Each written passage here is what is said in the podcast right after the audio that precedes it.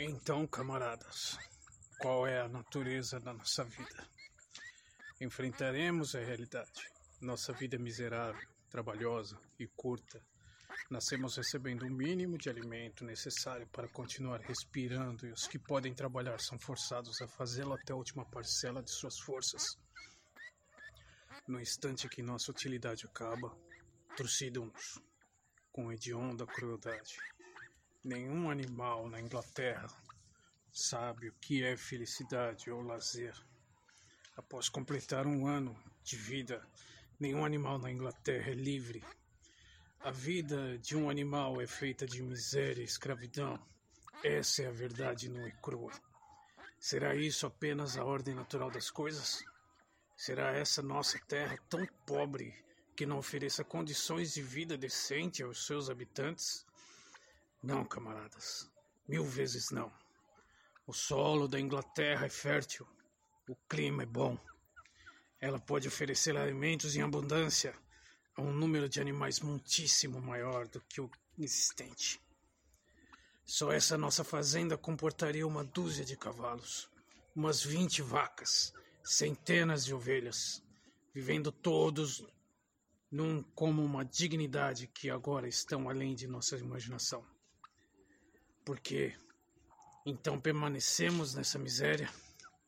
Porque quase todo o produto do nosso esforço nos é roubado pelos seres humanos. Eis aí, camaradas, a resposta a todos os nossos problemas. Resume-se em uma só palavra: homem. O homem é nosso verdadeiro e único inimigo. Retire-se de ser um homem e a causa principal da fome e da sobrecarga de trabalho desaparecerá para sempre. O homem é a única criatura que consome sem produzir. Não dá leite, não põe ovos, é fraco demais para puxar o arado, não corre o suficiente para alcançar uma lebre. Mesmo assim, é o senhor de todos os animais. Põe-nos a trabalhar, dá-nos de volta o mínimo para evitar a inanição e fica com o restante. Nosso trabalho amanhã, solo. Nosso estrume fertiliza. E, no entanto, nenhum de nós possui mais do que a própria pele. As vacas que aqui vejo à minha frente, quantos litros de leite terão produzido este ano? E o que aconteceu esse leite, que deveria estar alimentando robustos bezerrinhos? Desceu pela garganta dos nossos inimigos. E as galinhas, quantos ovos puseram esse ano? E quantos se transformaram em pintinhos?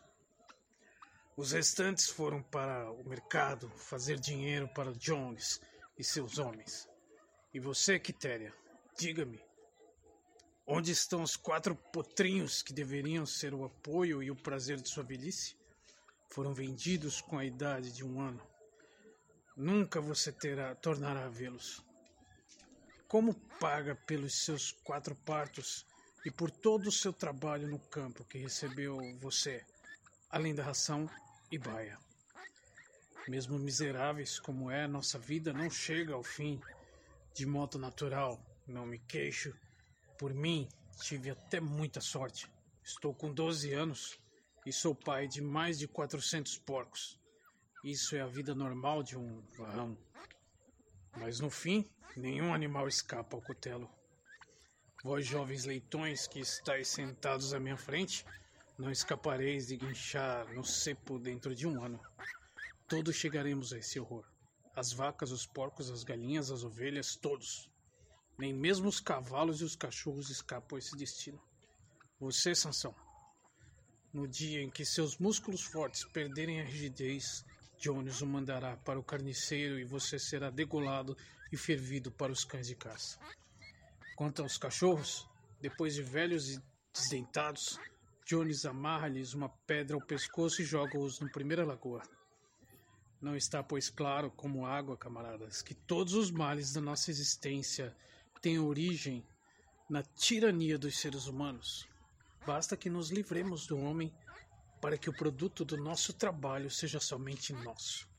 Praticamente da noite para o dia poderíamos nos tornar ricos e livres. Que fazer? Trabalhar dia e noite, de corpo e alma, para a derrubada do gênero humano. Essa é a mensagem que vos trago, camaradas. Revolução. Pois é, então assim começa o livro A Revolução dos Bichos do George Orwell. Eu espero que vocês tenham gostado. Eu tentei fazer um, um teatrinho nesse começo, que é um começo decisivo, na verdade, que é onde o porco está é, fazendo um discurso no celeiro para os outros bichos e convencendo eles que eles têm que tomar conta da fazenda e expulsar os humanos. O curioso é que esse livro foi escrito há muitos anos e continua atual. Eu confesso que eu comecei a ler e achando que pô, Revolução dos Bichos deve ser um livro assim engraçadinho, né, bonitinho. Não era, cara. Na verdade é um livro para mim bem pesado, porque no final é deprimente. Aliás, você vai se deprimindo durante todo o livro e traçando paralelos também com os dias de hoje, com as pessoas nos dias de hoje. E aí você tem duas alternativas para pensar. Ou George Orwell é um cara que previa o futuro, ou o ser humano mudou nada. Né? Então a gente nasce, cresce e morre, e os truques que se usam os truques que funcionavam lá no Egito funcionam ainda hoje do mesmo jeito, da mesma forma, não mudou nada. Então é um livro que vale a pena você ler, é... além de ser um clássico, né? Que você precisa ler. E de qualquer forma ela te faz pensar. Tá bom? Então hoje essa é a minha dica. Obrigado por você ter ficado até aqui. Espero que você tenha gostado dessa introdução. E depois você dá um feedback, me fala o que você achou. Leia o livro e me conta depois o que você achou, quais foram as suas impressões, tá bom?